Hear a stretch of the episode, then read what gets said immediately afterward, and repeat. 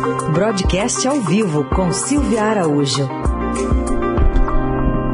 Hora de falar de economia aqui na Eldorado. Silvia, bom dia. Oi, Raíssen, bom dia. Bom dia, Carol, bom dia, ouvintes. Bom dia, Silvia. Bom, Silvia, falando da reação do mercado depois da eleição, ontem, né, dia seguinte ao pleito, ainda com Jair Bolsonaro em silêncio, silêncio que permanece, a gente viu a Bovespa tendo alta de 1,31%, o dólar caiu 2,54%, fechou em 5,16%, quase 5,17%. Por que essa reação, na sua avaliação? Pois é, mas o comecinho foi, foi meio complicado, né, Heisen? A gente tem que contar que logo na abertura do mercado, o que, que aconteceu? A bolsa chegou a cair mais de 3%, né? E aí, depois, ao longo do dia, com expectativa, é, ali com algumas conversas do entorno do presidente Jair Bolsonaro, que ele iria reconhecer é, a derrota sem contestar os resultados, apenas ali com uma crítica ao TSE, isso deixou é, os investidores um pouco menos preocupados e aí sim a gente teve essa reação, né, essa virada do mercado financeiro, principalmente da Bolsa, para fechar no positivo. Então a expectativa é justamente essa, que o presidente reconheça o resultado da, da eleição e não vá partir aí para contestar é, esses números. E com isso, o mercado financeiro ficou um pouquinho mais tranquilo. Mas a gente tem que lembrar, Raíssa, Carol e ouvintes, que as ações das estatais elas foram duramente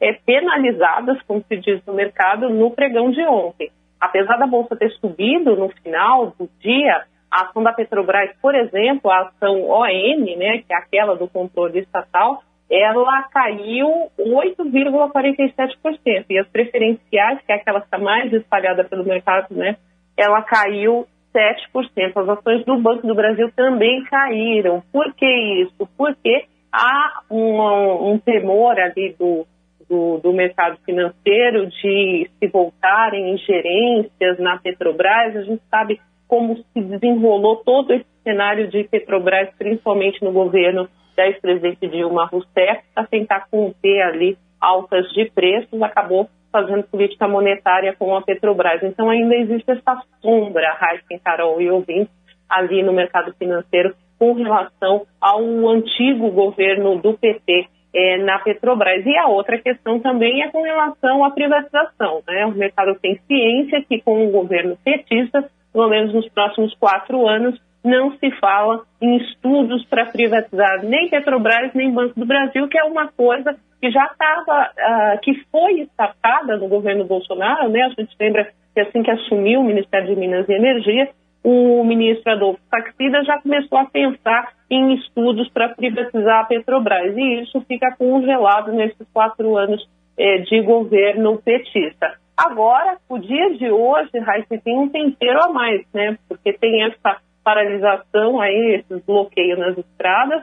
A gente sabe o que aconteceu lá em maio de 2018 com o bloqueio, que acabou prejudicando o PIB daquele ano, do ano de 2018. O PIB cresceu só 1,8%, a expectativa era de crescer em torno naquele ano, mas a paralisação dos caminhoneiros no governo Michel Temer acabou mexendo demais com a economia. Então o mercado financeiro está de olho também como vai se é, desdobrar essa questão é, da, dos bloqueios é, nas rodovias do país, se isso vai demorar, se não vai demorar, o time disso também pode comprometer aí o andamento dos ativos no mercado financeiro, tanto dólar quanto bolsa e também as taxas de juros. É uma onda atrás da outra, né, Silvia? Paga um pois incêndio, é. tem outro. É, é, apagar incêndio na economia, né, É. Carol? É isso que a gente tem visto aí nos últimos meses, né? E em relação à transição, né? Se olha muito para essa área econômica, é, a campanha toda do agora presidente eleito Lula não abriu tanto assim, não indicou uma pessoa que guiaria esse caminho. Agora tem muitos nomes aparecendo aí em listas, né? Balões de ensaio, enfim. Queria te ouvir sobre qual a importância né, dessa indicação e quando ela deve acontecer. Essa é a indicação mais importante, né? Principalmente que não só para o mercado financeiro, mas sim para acalmar um pouco essa questão da economia e começar a projetar um pouquinho para o ano que vem a, a questão de crescimento econômico, as políticas que serão adotadas no governo para que o crescimento econômico seja sustentado e essas promessas aí de campanha do, do ex-presidente Lula, agora presidente eleito, que essas promessas se tornem real. E para isso precisa de uma condução da economia com pulso bem firme, né? Antes dessa condução é necessário fazer essa transição. Como diz no popular, né, Carol, o governo do, do presidente Jair Bolsonaro precisa passar o serviço, né, para a equipe do, do presidente eleito Luiz Inácio Lula da Silva. Mas o, o, presidente eleito ainda não indicou nem quem vai ser o chefe ali da transição. Geralmente se indica uma pessoa para chefiar lá a equipe de transição. A gente lembra que no primeiro governo de Lula, essa pessoa foi Antônio Palocci e que depois acabou sendo o ministro da Fazenda é, do, do presidente Lula lá naquela época é, do seu primeiro governo. Então, por isso que esse nome é muito importante. Tem gente que liga muito esse nome da chefia da transição com o próprio ministro da Economia. E a Bolsa de Apostas, ela está aberta, né, Carol? Falam em Meirelles, Sérgio Arida, passando até pelo Fernando Haddad, Jacques Wagner, até o nome de Alckmin já foi colocado aí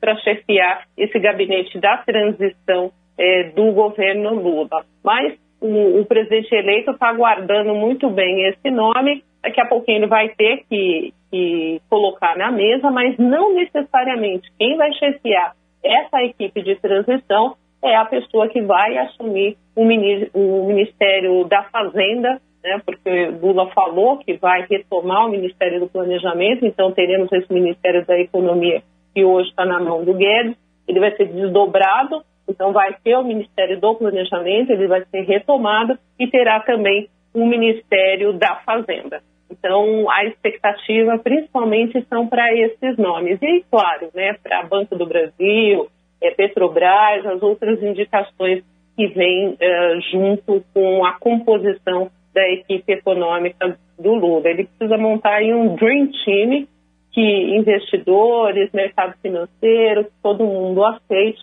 para ir assim, né, Carol, as confusões começarem a ser abafadas, né, e o país começar a andar de uma forma mais normal, né.